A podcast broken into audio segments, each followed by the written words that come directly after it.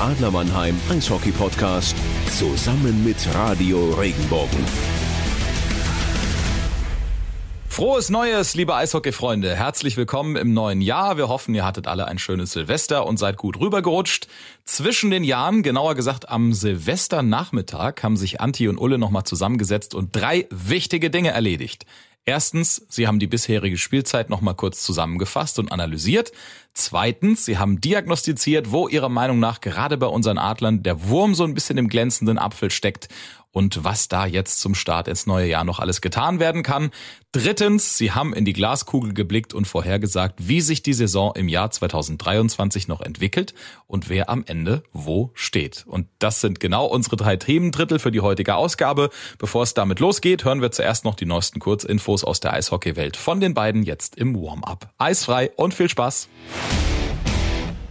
wenn einer der Hauptsponsoren bzw. Hauptausrüster der zum Beispiel deutschen Eishockey-Nationalmannschaft oder vielen DEL-Clubs Bauer heißt, wo kommt dann der Metzger ins Spiel, Anti, im Profisport? Ich weiß nicht, der sucht aber meistens eine Frau, der Bauer. Also das weiß ich zumindest. Irgendwie habe ich mal im Fernsehen gesehen. Ja, der Metzger ähm, ist eine gute Frage. Du hilfst mir bestimmt auf die Sprünge, Ulle, oder? Nee, ich bin selbst total überfragt. Ähm, ich äh, kenne die Brücke mit Bauer sucht Frau definitiv, aber wo ich frage mich dann manchmal, wo, wo ist der Metzger, wo ist der Müller, Schmidt, ähm, wo sind so diese ganz einfachen anderen Handels- und Handwerksbetriebe, so wie der Schreiner. Das wäre doch Wahnsinn, wenn der Schreiner der Schlitt, die Schlittschuh machen würde, der Bauer würde die Trikots sponsoren und die Handschuhe, so wirklich zum Zugreifen, die wären vom Metzger. Das wäre doch mal, das wäre doch mal sensationell. Alle, alle, Berufe, weißt du, man, man hat ja einen Fachkräftemangel und da, wenn man dann äh, alle Berufe da abbilden könnte, würde bestimmt auch weiterhelfen. Also ähm, da müssen wir, glaube ich, mal ein bisschen dran feilen an der Idee. Die Helme kämen vom Dachdecker. Jetzt müsstest du mir dann nur noch erklären, was der Schornsteinfeger sponsern darf. Den Tiefschutz, weil er Die Schienbeinschoner kommen vom Fliesenleger, weil der ja auch zu seiner Arbeit welche braucht.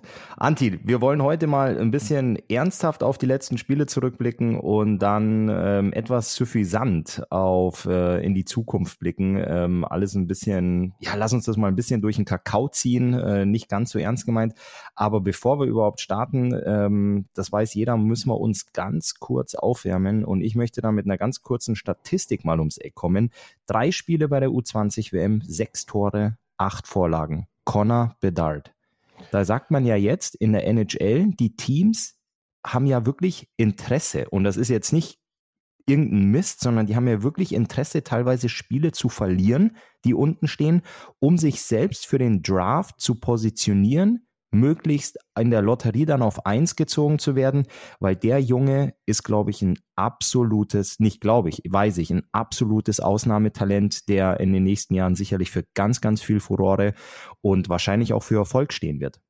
Ja, 100 Prozent. Also er wird ja mit Connor McDavid, also ein neuer Connor, äh, wird ja drüber gesprochen. Also, dass äh, der als Außenstürmer einschlagen wird und äh, ja, ich sag mal, die Liga aufmischen wird, das dürfte jetzt keine große, also ich glaube, da brauchst du keine besonders gute Glaskugel, da kannst du die vom Aldi nehmen, die Glaskugel, die ist auch gut genug, um das vorauszusehen, also von daher sage ich mal so, ähm, ja, das ist schon ein Hammer, also es ist schon ein Hammer, was für Talente irgendwo dann äh, auf der Welt dann schlummern, beziehungsweise dann auch, äh, ja, erweckt werden, zum Leben erweckt werden, also das ist schon der hat jetzt schon eigentlich alles, was es braucht. Ich glaube, der braucht noch ein bisschen mehr Stabilität auf den Schlittschuhen, um bei den Männern genauso gut zu spielen, wie er es jetzt tut, genauso zu dominieren, aber da wird er nicht mehr lang brauchen. Der Junge ist aktuell 17 Jahre alt. Ich habe ihn letztes Jahr live gesehen bei der U18 WM in Kaufbeuern und in Landshut. Und da hat die IIHF auf Instagram von ihm ein kleines Highlight-Video gepostet und hat drunter geschrieben, Can Connor Bedard please get drafted right now? Also kann der, aber altersbedingt ist es ja noch nicht möglich. Und er hat letzte Saison ja den Punkterekord von äh, Conor McDavid eingestellt in derselben ja. Liga, in der McDavid damals auch gespielt hat zu Jugendzeiten, um das mal in Zahlen zu fassen. 50 Spiele, 51 Tore, 49 Vorlagen. Also der trifft jedes Spiel und macht jedes Spiel eine Vorlage. Aktuell steht er bei 28 Spielen in der Liga, 27 Tore und 37 Vorlagen, Anti. Das ist Unfassbar. unglaublich. Also ich wiederhole mich, 17 Jahre alt ist der Junge. Wenn da nichts dazwischen kommt, wenn der ein ordentliches Elternhaus hat und mit den Füßen am Boden bleibt, ähm, dann hat der eine richtig, richtig schöne Zeit. Und äh, die Chicago Blackhawks, glaube ich, sind aktuell ein Team, die riesengroßes Interesse haben. Ähm, da jetzt absichtlich nicht unbedingt jedes Spiel auf Sieg zu spielen, um sich die Dienste von Conor Bedacht zu sichern ja, übel nehmen kann man sie nicht. Also wenn die Saison halt nicht gut läuft, dann guckst du, dass du wenigstens irgendwas draus machen kannst. Und wenn es dann äh, das Top-Talent ist, was du dann eben draften kannst. Also, aber das ist ja ein hohes Risiko. Das ist ja nicht gesagt, dass wenn du als Letzter abschneidest, dass du als Erster dann, äh, ähm, dann drankommst. Also von daher ganz so einfach läuft es auch nicht. Aber die Chancen erhöhst du dadurch natürlich. Nochmal kurz in die Spekulatiuskiste gegriffen, Anti. Wenn das in der DEL auch so funktionieren würde, du steigst nicht ab, sondern hast dann als schlechtestes Team oder die drei schlechtesten Teams kommen in den Lotterietopf. Ähm, dann wird gezogen, wer auf 1, 2, 3 ziehen darf. Was würden aktuell die Tabellenletzten Teams veranstalten, um sich da für die Draft-Lotterie bestmöglich zu positionieren? Da haben wir die Steelers, die Augsburger Panther, die Eisbären Berlin stecken da unten drin. Was glaubst du, würden die anstellen, um zu sagen, Mensch, hier auch die Nürnberg Ice Tigers auf 12, die Iserlohn Roosters auf 11, Schwenninger Wildwings auf 10? Wie würde sowas in der DEL aussehen? Also Würde man glaub, dann sagen, du, pass auf, hier äh, Zeugfahrt, Busfahrer, du gehst heute ins Tor, ähm, wir holen hier noch ein paar Nachwuchsjungs hoch und du setzt auf einmal Pfödal, Nöbels auf die Tribüne, Matt White, ähm, ist auch ein healthy Scratch, der wird, äh, der wird außen vor gelassen. Aito Kayo nicht mehr ins Tor bei den Steelers. Dennis Endras ähm, auch mehr zum Krafttraining verdonnert, äh, genauso wie bei den Nürnberg Ice Tigers, dass du sagst, hier, Daniel Schmölz, ich brauche dich heute nicht, Olli Mebus, setz dich bitte auf die Tribüne und Niklas Treutle, ähm, schlaf morgen mal aus. Wie, wie wird sowas denn aussehen bei uns? Also aktuell muss man sagen, die drei letzten, die müssten gerade so weitermachen, wie sie bisher machen. Das reicht, um, um da ganz unten zu sein. Nee, ähm, ja, vermutlich müsste man da gar nicht so wahnsinnig viel machen. Da müsste man an der Torwartschraube ein bisschen drehen und sagen, äh, komm, wir geben mal dem U20-Torhüter eine Chance ähm, und ähm, dem zweiten U20-Torhüter. Und ja, also ich glaube, dass momentan geht's bei denen nicht so gut, also bei, bei den letzten in der DEL. Von daher, wenn die so weitermachen, schaffen die es dann schon schon ganz unten anzukommen. Aber um mal bei der U20-WM zu bleiben, die deutsche Nationalmannschaft hat gestern Nacht ein ganz, ganz wichtiges Spiel gewonnen, 4-2 gegen Österreich, nachdem es zuvor ja eine 11-2-Klatsche gegen Team Kanada gab und ein wirklich sehenswertes 0-1 gegen Schweden. Das war ein extrem wichtiger Sieg, weil die Deutschen jetzt ihr Must-Win-Spiel gewonnen haben und ja, ich lehne mich mal weit aus dem Fenster, sich fürs Viertelfinale qualifiziert haben auch. Genau, damit qualifizierst du dich fürs Viertelfinale. Also da muss man, glaube ich, nicht mehr, äh, also es ist unwahrscheinlich, dass äh, Österreich dann irgendwie es doch noch schaffen sollte, vom letzten Platz wegzukommen. Also die werden dann ähm, ja, sehr wahrscheinlich absteigen. Die Österreicher und die Deutschen werden dann ins Viertelfinale kommen. Genau das ist ja das, was Tobi Abstreiter wollte. Den Abstieg dringend vermeiden und ins Viertelfinale kommen. Und du weißt, wie es ist. Im Viertelfinale kann alles passieren. Und da kannst du auch vielleicht dann sogar ins Halbfinale einziehen, was natürlich eine absolute Sensation wäre. Aber ich glaube eher, dass es so sein wird, dass man sich gut verkaufen wird im Viertelfinale und dann auch mit einem guten Gefühl dann nach Hause fahren kann. Also ich drückt die Daumen, ich wünsche es den Jungs, aber die Wahrscheinlichkeit ist dann doch relativ gering, dass man nochmal so ein Spiel wie gegen Schweden, dieses 0 zu 1, Schweden hat da unfassbar viele Torchancen gehabt, Nikita Quapp im Tor war absolut überragend. Und ob er nochmal so ein Spiel hinbekommt, müssen wir abwarten, Nikita Quapp, aber darauf wird es natürlich auch zu 100 Prozent ankommen. Aktuell wird es danach aussehen, dass Deutschland auf Finnland treffen würde, Anti. Deswegen gehe ich mit dir mit, dass Deutschland ganz, ganz gute Chancen hat, sich fürs Halbfinale zu qualifizieren. Aber ich habe, aber Finnland ähm, hat noch ein ausstehendes Spiel, aktuell erster in Gruppe B mit sieben Punkten. Sie spielen noch gegen den Drittplatzierten aus der eigenen Gruppe gegen die USA mit sechs Punkten. Also da kann sich noch viel tun in der Gruppe für Deutschland. Wir haben es gesagt, äh, gegen Schweden die Auftaktniederlage 1-0. Dann 11-2 gegen Kanada. Da hat Conor Bedard, glaube ich, vier Punkte gemacht. Der hat einen Hattrick gemacht Mhm. Ähm, oder waren es sieben Punkte? Ich bin mir nicht ganz sicher. ich glaube, es, ich, ich glaub, es waren sechs. Es waren so viele. Ich, was ich mit einer Hand nicht mehr abzählen kann, kann ich mir nicht ja. merken. Ja, es ist natürlich frustrierend. Ich habe auch eine U20 WM gespielt. Wir haben auch damals richtig den Arsch versohlt bekommen. Es war damals auch am gleichen Standort in Halifax, ähm, als ich noch so jung war, um da übers Eis zu fetzen. Ähm, ich habe das auch so abgehakt unter was für eine Erfahrung. Also wenn jetzt die deutschen Jungs gegen Conor Bedard spielen, die dürfen gegen den am Eis stehen. In ein paar Jungs müssen, müssen sich die meisten von denen NHL Highlight-Videos angucken, um den mhm. nochmal zu sehen. Also ich sag klar, natürlich, wow, 11-2 ist ein Ausrufezeichen, aber ich bin der Meinung, ja, sei sauer, sei frustriert, aber das ist ein anderes Hockey, das die Jungs da spielen. Und äh, das sollte man ganz klar als Erfahrung abstempeln. Jetzt dieser Sieg gegen Österreich war natürlich enorm wichtig. Ähm, wenn man mal wirklich so ein bisschen mit einem lachenden Auge auf die Ergebnisse der Österreicher blickt in dem Turnierverlauf. Gegen Schweden 0 zu 11, gegen Tschechien 0 zu 9, gegen Kanada 0 zu 11. Also du bist in das Deutschlandspiel gegangen, hattest 0 zu 31 Tore. In drei Spielen. In drei Spielen und musst dann dieses Spiel ziehen und verlierst 4-2. Also da würde ich sagen, das war ein taffer Ausflug nach Halifax für die Österreicher. Das würde ich auch sagen. Also da äh, ja, aber es ist halt nur mal, wie es ist. Du hast halt in Nordamerika hast du so viele gute Spieler. Also die könnten ja zwei, drei U20-Mannschaften machen, die Kanadier. Also das ist ja unfassbar.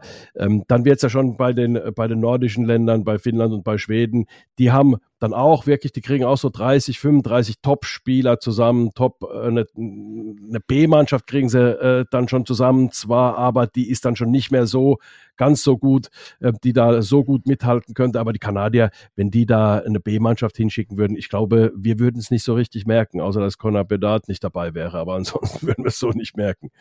Definitiv. Aber gut, in, der, in dem Trikot des österreichischen Torhüters oder des Torhüter-Trios möchte ich natürlich auch nicht stecken, weil die hatten wirklich einen taffen Ausflug. Was haben wir noch für Themen, Anti, fürs Warm-up? Oder starten wir rein? Naja, vielleicht eine Jahres Sache, ja. Eine Sache könnte man vielleicht noch mit reinnehmen, ist äh, Matthias Blachter 600 DEL-Spiele gespielt und die nur mit dem Adler-Trikot an. Also das ist schon ein absolutes Highlight, finde ich. 600 Spiele gestern geehrt worden beim Spiel gegen Bietigheim und ich finde, das ist wirklich was, wo man äh, auch äh, zu Recht aufgestanden ist in der Arena und ihn beklatscht hat, als er das Trikot mit 600, mit der Nummer 600 bekommen hat von Matthias Binder, dem Geschäftsführer der Adler. Also da muss man schon sagen, das ist was, wo man wirklich den Hut ziehen muss. Definitiv. Ähm, vor allem diese Vereinstreue, diese Vereinszugehörigkeit. Ich habe gestern fürs äh, Fernsehen gearbeitet und wir haben das auch kurz thematisiert, hatten die Bilder eingefangen und da wurde ich gefragt vom ähm, Kollegen, wie wichtig sowas ist oder wie ähm, wie man sowas aufnimmt als Spieler. Und äh, ich habe geantwortet, dass es schon eine tolle Zahl ist, 600 Spiele für die Blau-Weiß-Roten zu spielen. Aber man weiß auch, wenn man in Mannheim Eishockey spielt, dann ist nicht die Anzahl der Spiele oder die Anzahl der Treffer entscheidend, sondern am Ende des Tages, wenn du irgendwann ausstempelst, ist es nur wichtig, wie viele Meisterschaften du mit den Adlern gewonnen hast. Hier muss man mhm. Meisterschaften gewinnen, hier möchte man Meisterschaften gewinnen und es ähm, steht, bevor man in jede Saison geht, ganz, ganz oben auf der Liste der Ziele und To-Dos. Und da hat Matthias Plachter auch schon die ein oder andere gesammelt. Und das ist viel, viel wichtiger als so ein Trikot mit einer 600. Aber und das möchte ich auch ganz klar unterstreichen, es ist schon ein Brett. Also 600, das ist schon eine ordentliche Hausnummer. Definitiv. Er hat es ja geschafft, von den Jungadlern damals zu den Adlern zu kommen und dann sich da durchzusetzen, hat dann dieses eine Jahr in den USA, nach der Meisterschaft war das, dann in den USA verbracht und ist dann wieder zurückgekommen. Also er hat, er hätte schon mehr Spiele haben können, nochmal 50 obendrauf. Also die hätte er schon vorher voll machen können. Die 600 hätte er seinen USA-Ausflug nicht gemacht. Aber ähm, das hat ihm natürlich sehr, sehr viel Erfahrung gebracht und äh, neue Erlebnisse beschert. Also von daher hat er bisher alles richtig gemacht und du hast gesagt, Meisterschaften gewonnen und bei den Adlern natürlich eine absolut tragende äh, Figur, spielt sehr, sehr viel, spielt Überzahl, spielt Unterzahl und ist natürlich der Topscorer. Also es ist schon einer der besten Spieler, die ähm, den deutschen Pass haben, das muss man ganz klar sagen. Also er gehört schon wirklich zu den absoluten Top-deutschen Spielern, nicht nur in der DEL, sondern in absolut gesehen. Definitiv, da gehe ich vollkommen mit dir mit, um da jetzt mal wirklich durchzuschnaufen, diese 600 mal sacken zu lassen. Huschen wir schnell in die Kabine und dann schauen wir mal auf die letzten Spiele der Adler. Ja, dann gehen wir mal ans Bulli, gewinnen das Bulli nach hinten. Ulle, was sagst du, wenn du die Adler zurzeit spielen siehst? Also, es ist so gestern, dass ähm, ja, ich sag's mal so, das war ein souveräner Sieg gegen Bietigheim. Alles andere wäre auch irgendwie nicht äh, zu vertreten gewesen. Das hätte es denn niemandem erklären können, wenn du gegen Bietigheim irgendwie in Not gerätst. Aber man hat sich trotzdem immer wieder auch schwer getan, Torchancen zu generieren. Und das siehst du so in den letzten Spielen. Du spielst es nicht schlecht. Du hast die Scheibe relativ viel. Du hast Offensivzeit, spielst aber in der Offensive so quasi um die Bande rum immer wieder, kriegst zu wenige Torschüsse, weil die Schusswege zugemacht äh, werden, der Gegner äh, sehr kompakt vom eigenen Tor verteidigt. Und da musst du, glaube ich, einfach dich mehr bewegen, mehr arbeiten, mehr vors Tor gehen, um dann einfach mehr Torchancen, richtig gute Torchancen zu generieren. Und das ist momentan ein kleines bisschen das Manko im Spiel der Adler. Du kannst denen sonst keinen Vorwurf machen, was, was Zweikämpfe angeht, was äh, Intensität des Spiels angeht, sondern es ist momentan so ein bisschen die Phase, wo du dich schwer tust. Da gebe ich dir, da gebe ich dir vollkommen recht. Also es ist ähm, die Spiele, vor allem die Heimspiele, da möchte ich gleich auch mal ein bisschen drauf eingehen. Ähm, Heim- und Auswärtsdifferenz gerade bei den Adlern. Ähm, aber auch gestern es ist ein Sieg, es sind drei Punkte, keine Frage, aber es ist kein spielerisches Feuerwerk. Und ich rede jetzt nicht von dem 9-1, was Wolfsburg äh, gegen Ingolstadt vor drei Tagen gemacht hat, sondern einfach, dass du dem Gegner von Anfang an überhaupt keine Chance gibst, ins Spiel kommen zu lassen. Du sagst es, ja, die Laufbereitschaft ist da, ähm, aber es mir fehlt auch manchmal so ein bisschen der, der Druck zum Tor, der Zug zum Tor, spielerische Lösungen. Es wird viel drumrum gespielt. Aber ähm, ich bin selbst lange in der Ausrüstung und im Trikot gesteckt. Eine Saison ist unglaublich lang und du hast immer mal eine Phase dabei, wo du dir einfach ein bisschen schwerer tust. Und ähm, da stecken die Adler gerade so ein bisschen drin.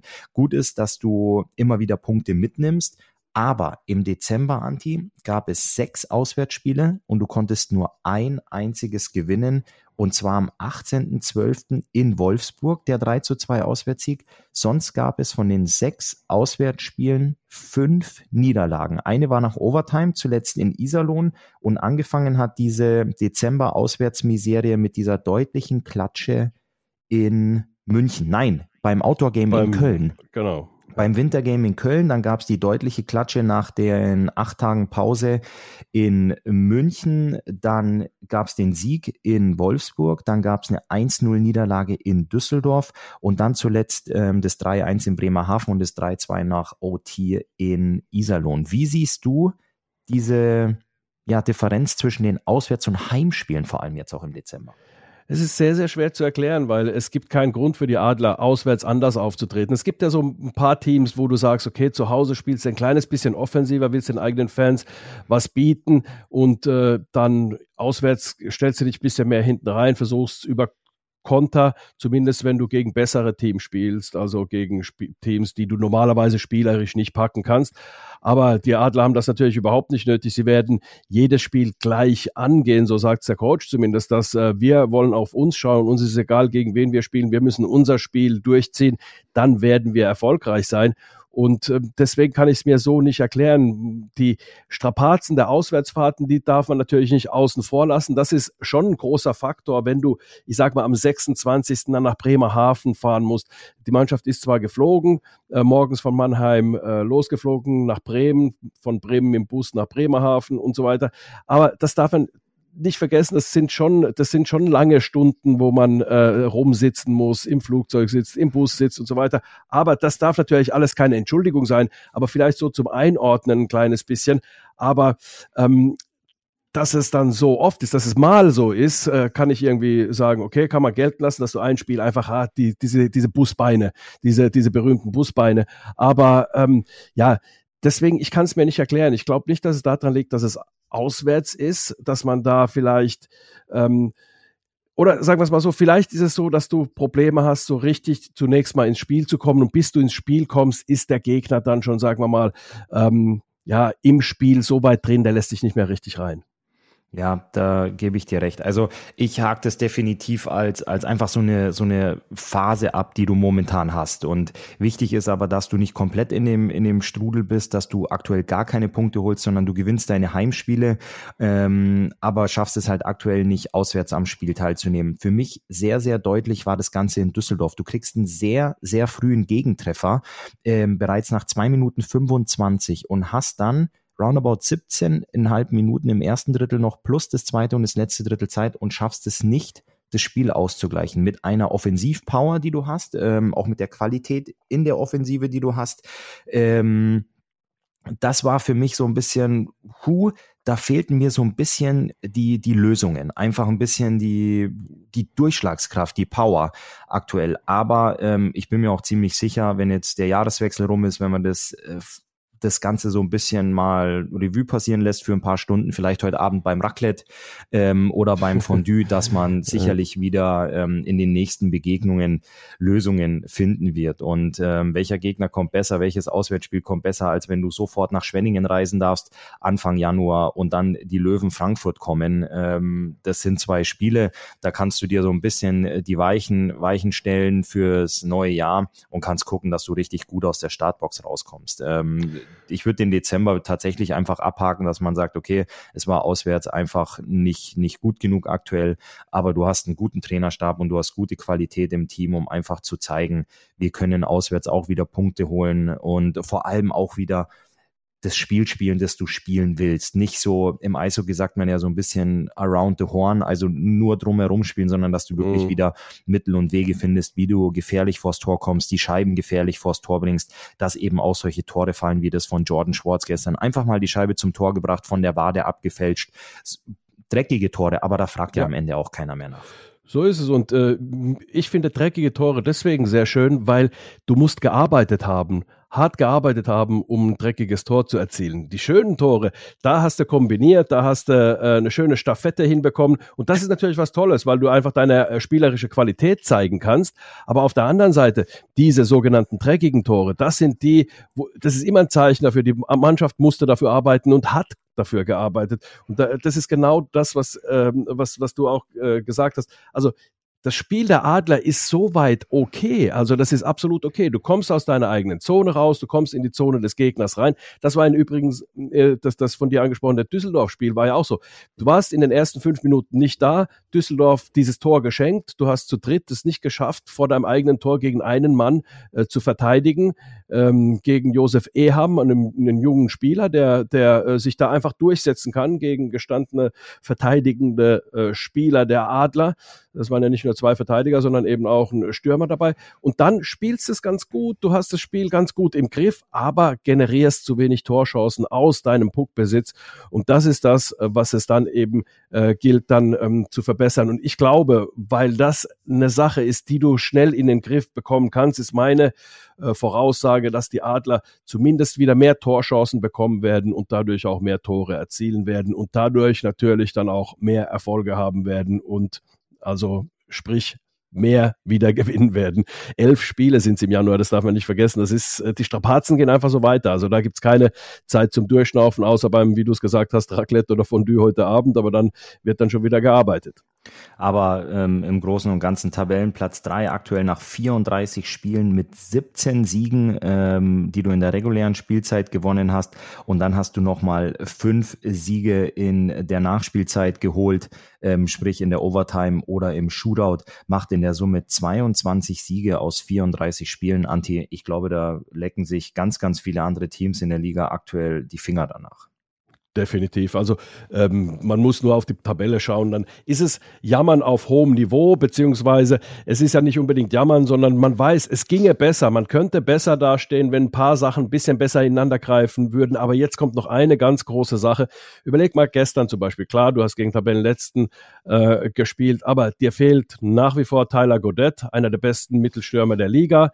Dir fehlt McGuinness gestern, Mittelstürmer. Also du hast schon Verletzungspech und Probleme und ähm, klar, kann man sagen, andere haben das auch, logisch. Aber das Problem ist auch, was du dadurch hast, du spielst nie mit dem Team, mit dem du eigentlich äh, ja, sagen wir mal, auf dem Reißbrett die Saison begonnen hast. Du äh, stellst ein Team zusammen und sagst, okay, der spielt hier, der spielt da. Aber wenn du die ganzen Jungs nicht zur Verfügung hast, dann kommst du nie dazu, mit dem Team, mit dem du eigentlich spielen wolltest, mal zu spielen und sich so dann auch fein abzustimmen. Also das ist schon ein bisschen was, das ist jetzt nicht irgendwie die Entschuldigung dafür, dass man ein ähm, paar Spiele ein bisschen vergeigt hat, sondern es ist einfach nur die Erklärung dafür oder die Einordnung dafür, dass man auch noch Potenzial hat und dass man wirklich auch noch, wenn alle da sind, auch noch wirklich eine Schippe drauflegen kann. Da gebe ich dir, da gebe ich dir absolut recht. Ähm, ja, aber ich finde so Formulierungen immer ganz witzig, wenn du sagst auf dem Reißbrett, dann gibt's noch äh, diesen, diesen tollen Begriff am grünen Tisch, wenn das alles so, ein, wenn das alles so einfach wäre, Anti. Aber Müssen wir nicht uns, spielen, ne? Müssen definitiv, definitiv. Lassen wir uns, lassen wir uns überraschen, was äh, das neue Jahr bringt. Und gibt's bei dir heute Abend äh, Raclette? Gibt's bei dir heute Abend Fondue? Nee, wir gehen, äh, wir spazieren zu dem Griechen, gehen dort essen, spazieren uh. wieder nach Hause, ja, setzen uns auf die Couch und äh, gucken, lassen uns dann überraschen, ob in der Nachbarschaft Feuerwerk ist oder nicht. Also das heißt, erst gibt's ein Uso und danach gibt's Dinner for One im Fernsehen bei Soramis? Ganz genau so. Sehr schön. Nee, wir spielen schön. Dinner for One nach. Also ich bin dann der der, der Butler. Der Kellner. Der Butler. Sehr schön, sehr schön. Ähm, ja, dann hoffe ich, dass ihr einen schönen Bärenfellteppich habt, Anti, über den du dir dann die, schön die Zehennägel aufstoßen kannst. Anti, lass uns mal ein bisschen vorausschauen ins neue Jahr und ähm, lass uns das mal ein bisschen, ähm, bisschen ironisch, ein bisschen durch den Kakao ziehen, was im, im kommenden Jahr so passiert, was äh, die Adler veranstalten, was rund um die Organisation, um den Verein so passiert. Und ähm, ja, wie, wie wir das Ganze, wie wir uns das Ganze mal so ein bisschen Dinner, Dinner for One-like äh, vorstellen könnten. Ja, also dann fange ich mal äh, mit einer These an. Mit einer These, die ähm, vielleicht gar nicht so unwahrscheinlich ist. Die Adler fahren nach Schwenning zu den Wild Wings. Übrigens, äh, ganz witzig ist, nach, nach den Spielen bei den Wild Wings gibt es ja auch immer ähm, äh, Chicken Wings äh, dann in der Kabine. Also ähm, ja, und ich glaube, dass es dieses Jahr die Chicken Wings besonders gut schmecken werden. Ich glaube, die Adler werden souverän mit 6 zu 0 am zweiten äh, Tag des Jahres dann das, das neue Jahr einleiten und eben dieses Baden-Württemberg-Derby souverän mit 6 zu 0 gewinnen. Oh, das ist, äh, das ist mal, das ist mal eine Hausnummer. Ähm, ja, ich äh, könnte mir auch vorstellen, dass ähm, der Trainer der Schwenninger Wild Wings, Harry Kreis, ähm, der ja in Mannheim auch sehr bekannt ist, dann rüberkommt in die Adlerkabine, die Chicken Wings dort serviert und sich bei dem einen oder anderen Spieler in der Adlerkabine dann auch als neuer Nationaltrainer vorstellt ähm, zum Jahreswechsel und äh, den Jungs dann eben auch sagt, dass er, ähm, ob es möglich wäre, vielleicht im Adlerbus mit zurückzureisen, weil er sich am nächsten Tag oder zwei Tage später dann äh, das Derby ähm, als neuer Nationaltrainer direkt live in der SAP Arena gegen die Löwen Frankfurt angucken möchte. Das ist gar auch gar nicht so vielleicht unwahrscheinlich. Naja, so in der, in, dass er Bundestrainer wird, ja, äh, das ist möglich. Das Außenrum, was dir so im Kopf rumgegangen ist, warum nicht? könnte, könnte vielleicht auch sein. Ich sage noch so, die Frankfurter schaffen es noch, um den Ab Abstieg zu spielen.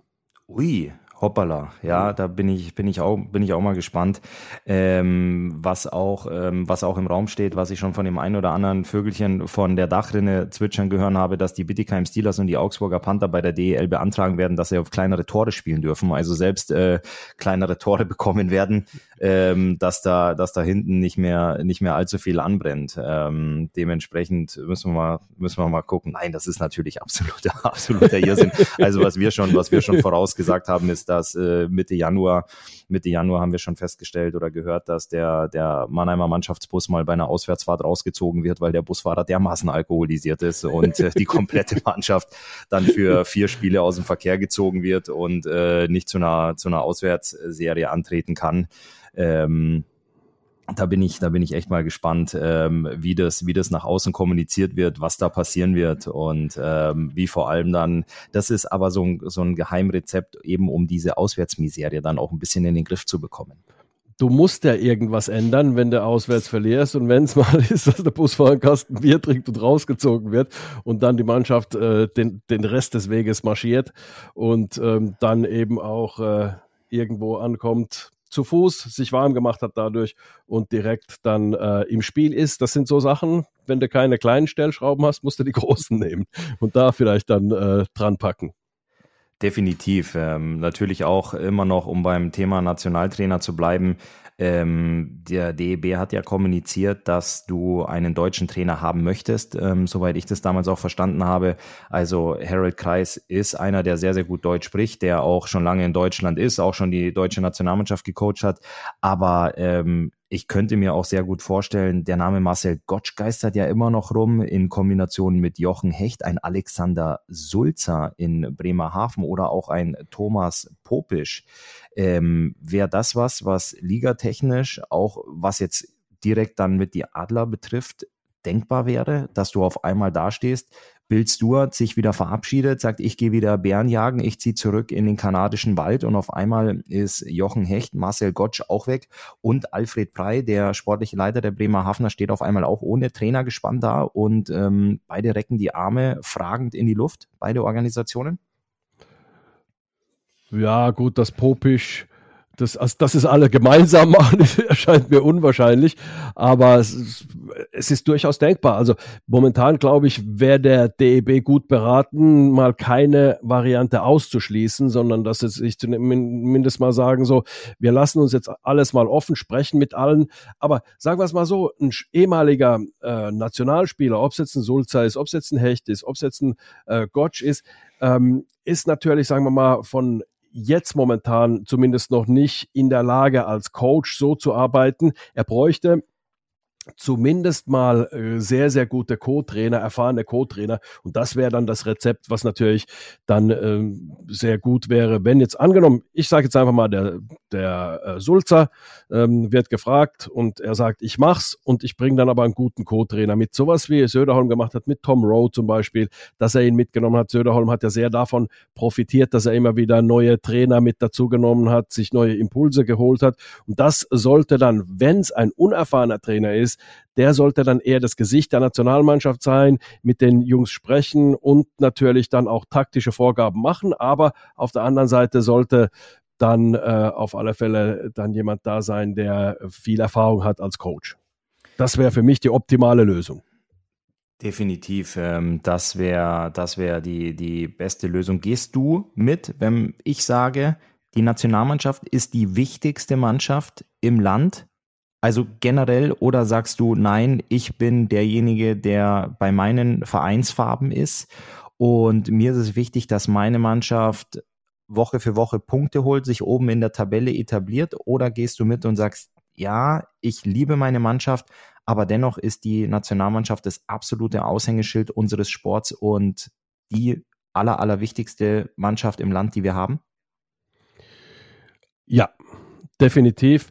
Ähm, die muss nur besser vermarktet werden. Ich finde, ein kleiner Junge sollte Eishockey anfangen, weil er irgendwo äh, in der DEL eine Mannschaft hat, die er gut findet, einen Spieler hat, der, den er gut findet und sagt, Mensch, ich möchte auch so werden wie der, ich fange an, Eishockey zu spielen. Und dann ähm, als nächstes direkt auf die Nationalmannschaft schaut und ähm, äh, sich dafür interessiert und diese Spiele schaut, weil ich glaube schon, dass die Nationalmannschaft auch die Möglichkeit bietet, die international zu spielen, international Erfahrungen zu sammeln. Das ist das eine. Und das andere ist, irgendwo zeigt die Nationalmannschaft auch, wo denn dein Eishockey steht in deinem Land. Und da hat Deutschland tatsächlich Fortschritte gemacht in den letzten Jahren, in, in den letzten fünf, sechs, sieben Jahren hat Deutschland wirklich große Fortschritte gemacht.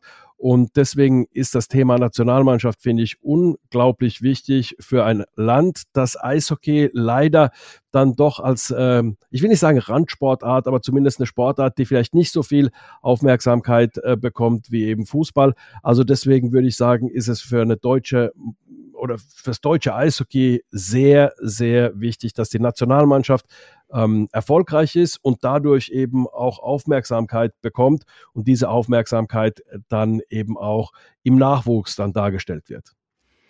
Definitiv, da gehe ich vollkommen mit dir mit, Anti. Also biegen wir mal wieder ab von dem alkoholisierten Busfahrer in die, in die, in die Erfolgsspur, in die Erfolgsspur des, des kompletten deutschen Eishockeys.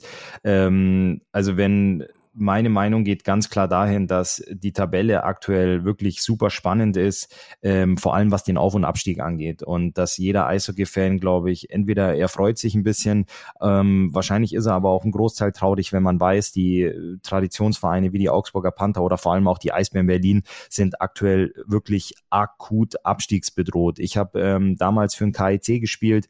Wir waren ziemlich weit unten in der Tabelle und hatten in der regulären Saison noch ein Auswärtsspiel bei der Düsseldorfer EG, die ziemlich weit weit oben stand. Und natürlich Häme und Spott ähm, kamen von den Rängen für unsere Tabellensituation, aber es war ein riesengroßes Banner gehisst in der DEG-Kurve, dass Playoffs ohne Haie so ein bisschen wie eine Suppe ohne Salz ist. Also dass das einfach nicht zusammenpasst. Und da merkt man doch, dass bei jeder Rivalität, die es im Eishockey gibt, auch doch so ein bisschen das, das Mitgefühl für den anderen da ist, aber auch ähm, ja der der Wille, die Hoffnung, dass du solche Derbys spielen kannst, dass du solche großen Fights, wie man sie aus der Vergangenheit kennt, ob's Derbys sind, wie jetzt auch Mannheim gegen Frankfurt. Sowas braucht die Liga, sowas wollen die Fans, sowas wollen die Mannschaften, sowas wollen die Organisationen. Und ähm, für mich ist es dementsprechend ähm, spannend zu beobachten, was im Tabellenkeller passiert, aber ich beobachte das auch ein bisschen mit äh, Angst und Bange. Wie, wie siehst du das? Weil wenn du dir wirklich vorstellen würdest, ähm, dass so ein, zwei ganz, ganz große Teams aus der Liga absteigen, da leidet ja dann letztendlich auch das deutsche Eishockey. Ganz genau. Deswegen ist es also ähm, auch so wichtig, dass du diese Derbys hast, dass Frankfurt wieder da ist. Äh, für, für die Adler ein äh, großes Derby, für Frankfurt natürlich auch. Das ist das eine. Aber wenn wir jetzt zum Beispiel ganz konkret Augsburg nehmen, ähm, die haben Derby gegen München, die haben Derby gegen Ingolstadt. Da sind schon äh, Spiele, die auch Brisanz haben, die auch äh, eine Aufmerksamkeit haben in Bayern. Und das würde natürlich wegfallen, wenn eine Mannschaft wie Augsburg äh, rausfallen würde. Bei Bietigheim, okay, die sind hochgekommen, haben sich letzte Saison gehalten, aber irgendwo für viele immer noch eine gefühlte Zweitligamannschaft und so präsentieren sie sich momentan auch. Also Bietigheim hat äh, die Nummer eins gezogen, einfach äh, um in der Schlange ganz vorne zu stehen, um abzusteigen. Sie haben einfach nicht die Qualität und dann haben sie auch noch Pech gehabt mit, mit ein paar Verletzungen und so weiter. Also da tut's mir, wenn wir es aus dem Blickwinkel sehen, wie du es eben gesagt hast, tut's mir nicht so leid, als wenn jetzt zum Beispiel Augsburg absteigen würde oder der Supergau einfach auch, äh, wenn Berlin absteigen würde. Also das sind Sachen, diese, diese Szenarien kann man sich gar nicht ausdenken, finde ich.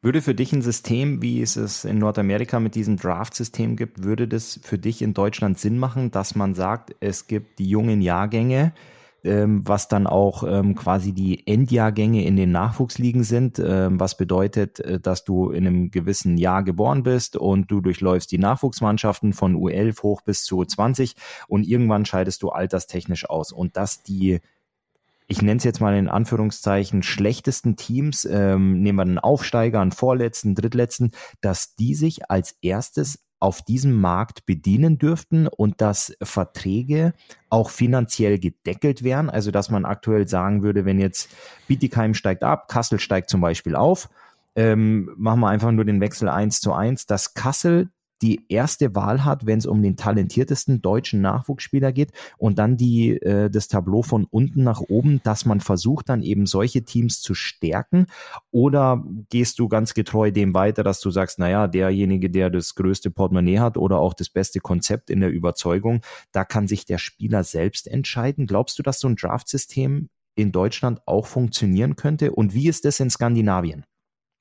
Also es gibt kein Draft-System in Skandinavien. In den USA ist es so, du darfst ja in der NHL erst spielen, wenn du das 18.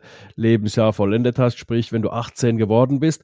Äh, in Finnland kannst du ab 16 schon ähm, in den oberen Ligen spielen und die Topspieler äh, haben das auch, die meisten, die in der NHL spielen, die meisten Finnen, die haben dann schon mit 16, 17 in der top-finnischen Liga gespielt. Sie kommen dann direkt aus dem Nachwuchs, kriegen dann auch ein paar Spiele mal ganz am Anfang, wenn sie noch ganz jung sind, können sie da in der ersten Mannschaft mitspielen und äh, sich da dann etablieren.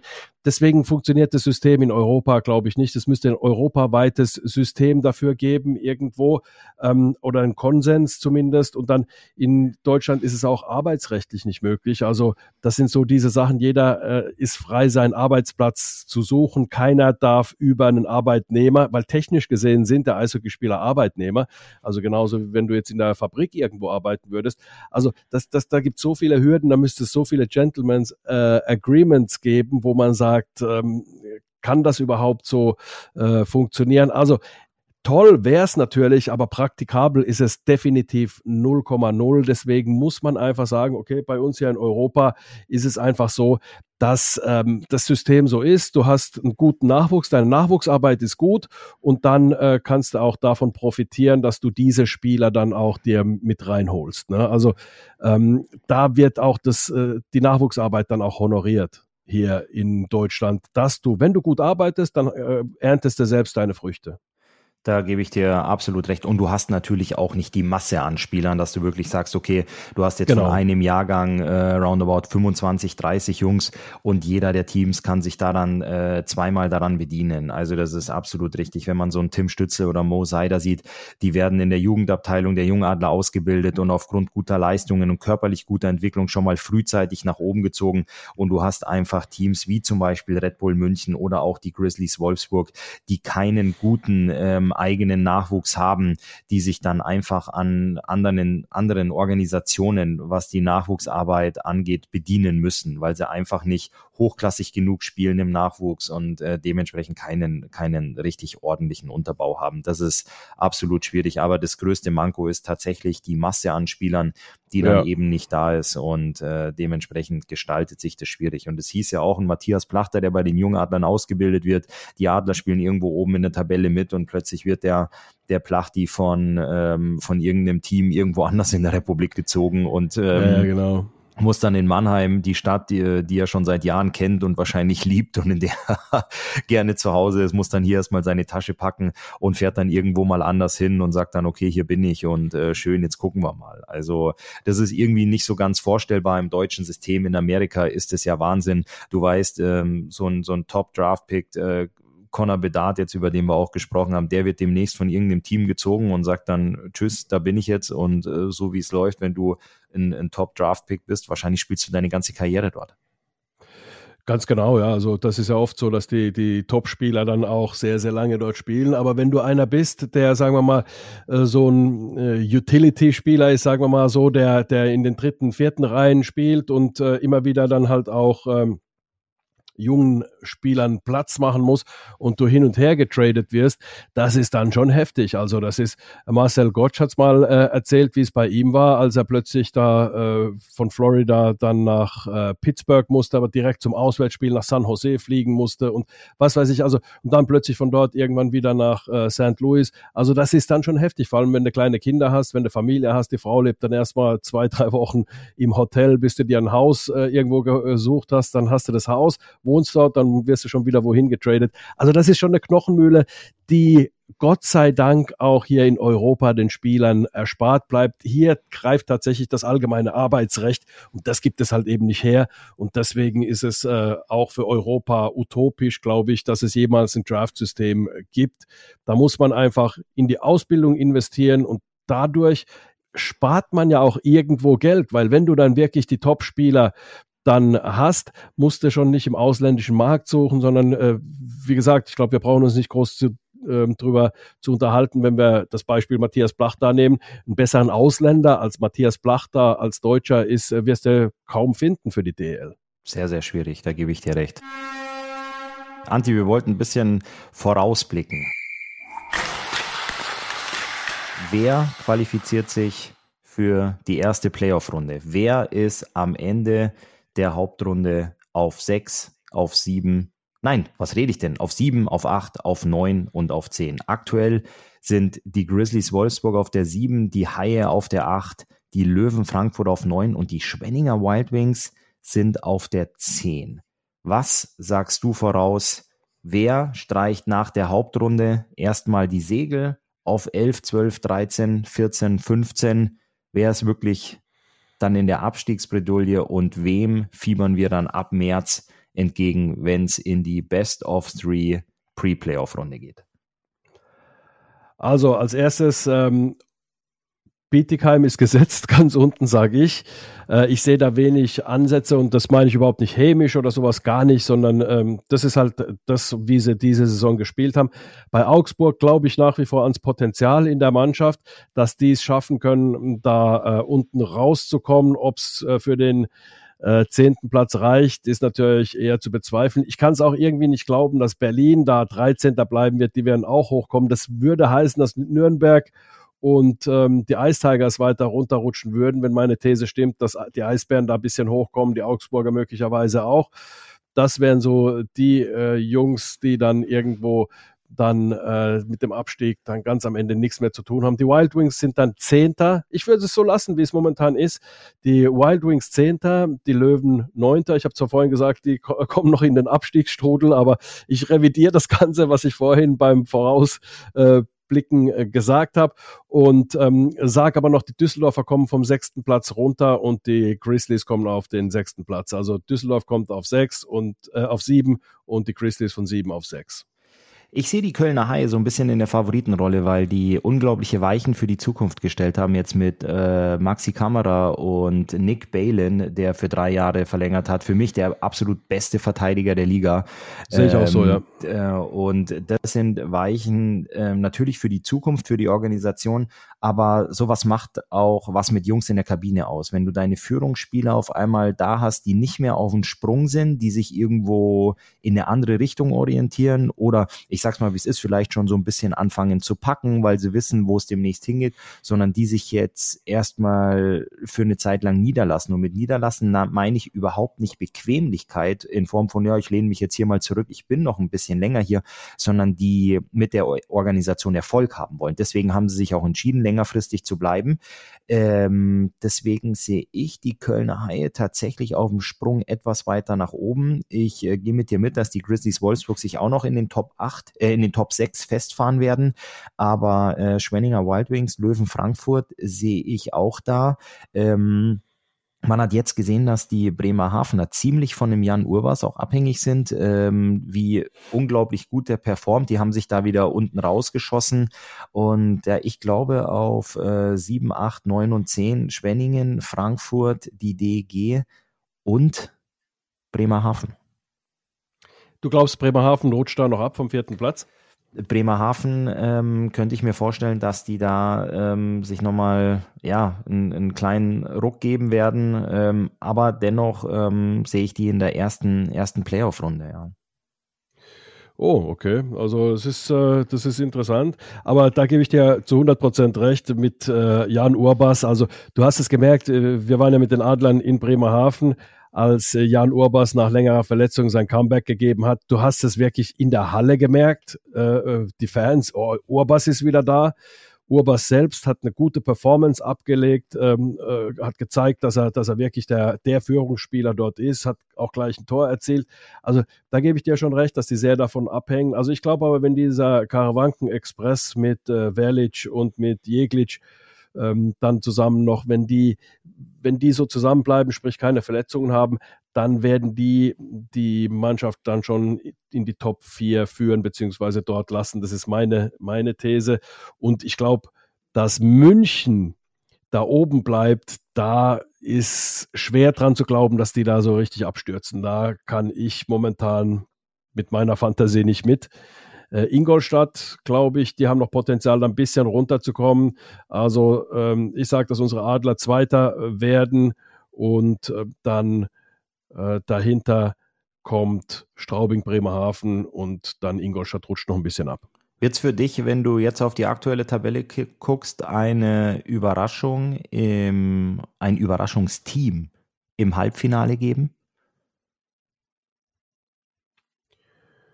Ja, wäre es eine Überraschung, wenn die Straubing Tigers ins Halbfinale kommen? Auf keinen Fall. Kann man Fall. davon über, von Überraschung sprechen? Also deswegen, ja. ähm, ich glaube, das Wenn die Straubing Tigers nicht auf die Adler Mannheim treffen, so wie die letzten zwei Jahre im Viertelfinale, ja. dann wäre es definitiv keine Überraschung. Also ich würde Stand heute sagen, dass die ersten drei in der Tabelle ähm, sich fürs Halbfinale einstempeln. Das sind aktuell Red Bull München, der ERC Ingolstadt und die Adler Mannheim. Und für mich ähm, kommen dann auch noch die Kölner Haie ins Halbfinale. Das wäre dann eine Überraschung. Also da muss man sagen, wenn man die, die letzten Jahre zugrunde legt, äh, würde man sagen, das ist eine Überraschung, dass die Kölner Haie ins äh, Halbfinale kommen. Das ist eine, das ist eine steile These, muss ich sagen. Äh, aber sagen wir es mal so, du hast gesagt, ähm, die arbeiten gut, haben diese Verträge verlängert und dadurch natürlich auch für die, für die Zukunft die Weichen gestellt. Von daher würde ich sagen, ist es zumindest in sich schlüssig, was du sagst.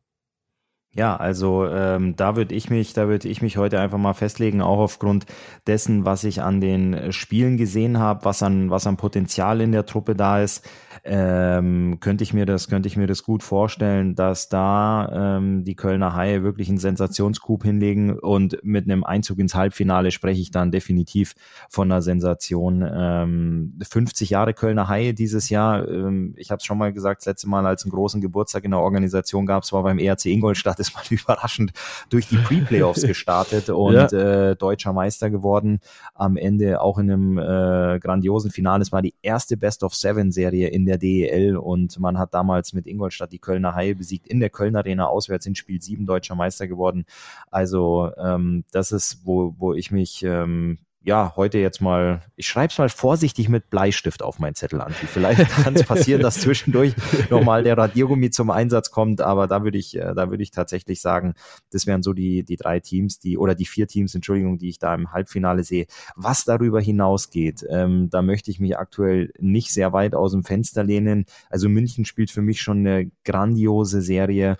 Ähm, wer den ERC Ingolstadt aktuell über sieben Spiele schlagen möchte, ähm, puh, sehe ich auch sehr, sehr schwierig, weil weil die unglaublich kompakt sind. Ähm, aber ja, die Straubing Tigers, der, wo du gesagt hast, das wäre keine Überraschung.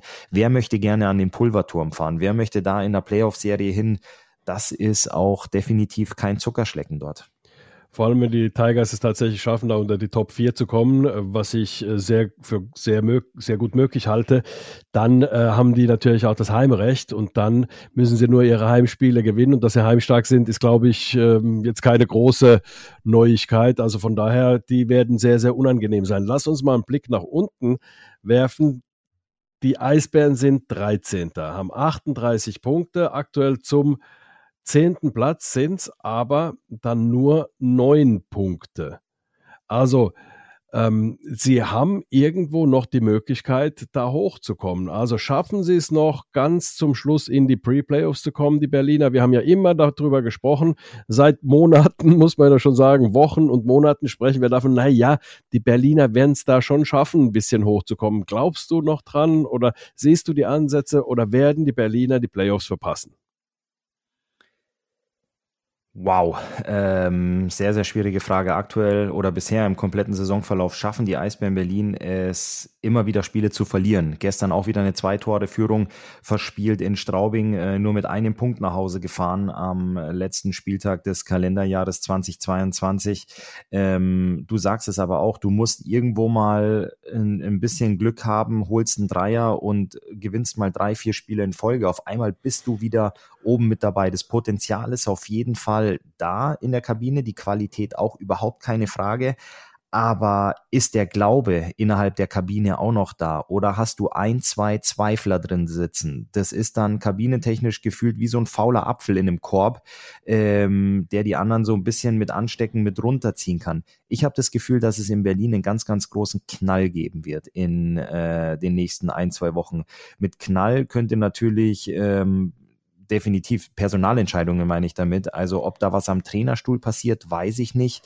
Ich könnte mich zum Beispiel auch, ähm, oder ich würde mich nicht wundern, wenn zum Beispiel die Eisbären Berlin es schaffen würden, einen Thomas Greis für sich zu gewinnen ähm, du hast ja keine Ausländerlizenz mehr und du weißt, aktuell bist du nicht besonders gut beziehungsweise stabil auf der Torhüterposition besetzt. Das heißt, du musst irgendwo einen Deutschen herkriegen. Wen gibt es da? Ich meine, ich rede jetzt nicht von einem Grubauer, keine, keine Frage. Aber ob vielleicht ein Thomas Kreis sagt, hey, ich komme, ähm, ich helfe euch und dann auf einmal kannst du wieder das Unmögliche schaffen, das Unmögliche möglich machen.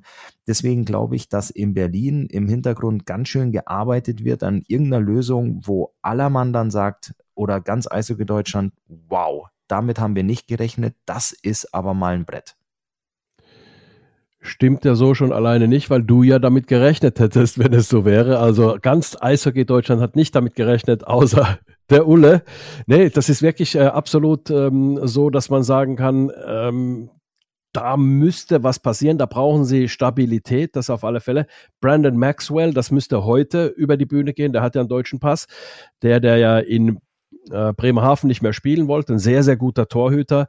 Aber Bremerhaven sagt, den geben wir nicht her in, innerhalb der Liga und äh, heute endet ja die Wechselfrist innerhalb der Liga. Also käme nur tatsächlich ein deutscher Torhüter, der im Ausland spielt, dann in Frage. Und das wäre der einzige, der mir einfällt, ebenfalls auch Thomas Greis. Also von daher, deine These ist, glaube ich, äh, zumindest eine vernünftige These, eine These, über die man nachdenken muss in der Hauptstadt, weil wenn das deine einzige Lösung ist, dann musst du schon ein bisschen Geld auch in die Hand nehmen, um diese Lösung dann auch umzusetzen.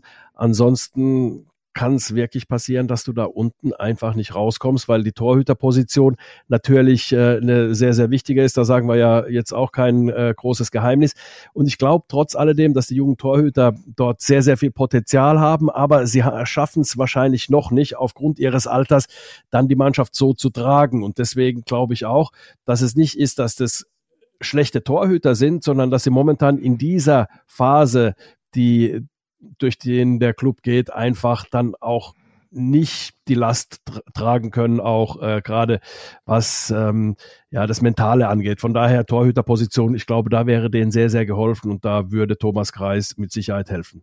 Nehmen wir mal einen Arno Tiefensee zum Vergleich mit äh, einem Tobi Anschitschka. Arno Tiefensee, ein junger Bursche, der kommt rein, die Adler aktuell auf Tab Tabellenplatz drei, gute Stimmung in der Kabine, äh, du spielst oben mit, dann ist es, ich will jetzt nicht sagen, es ist einfach, aber es ist definitiv einfacher für einen jungen Burschen, so eine Situation zu meistern, als wenn du jetzt da unten drin stehst. Tobi Anschitschka reist auf einmal mit Berlin durch die Republik und da zählt jeder Punkt, jeder spricht vom ja. Abstieg und allem drum und dran und dann musst du da hinten drin stehen und wenn wenn dir einer durchrutscht, dann weißt du ja aber auch, dass deine oft, dass deine Jungs, die vor dir spielen, jetzt momentan nicht so viel Selbstvertrauen haben, dass die sagen, hey komm, junger Bursche, ähm, schwamm drüber, wir machen vorne jetzt gleich nochmal äh, zwei, drei Nüsse und dann fahren wir mit einem Sieg nach Hause.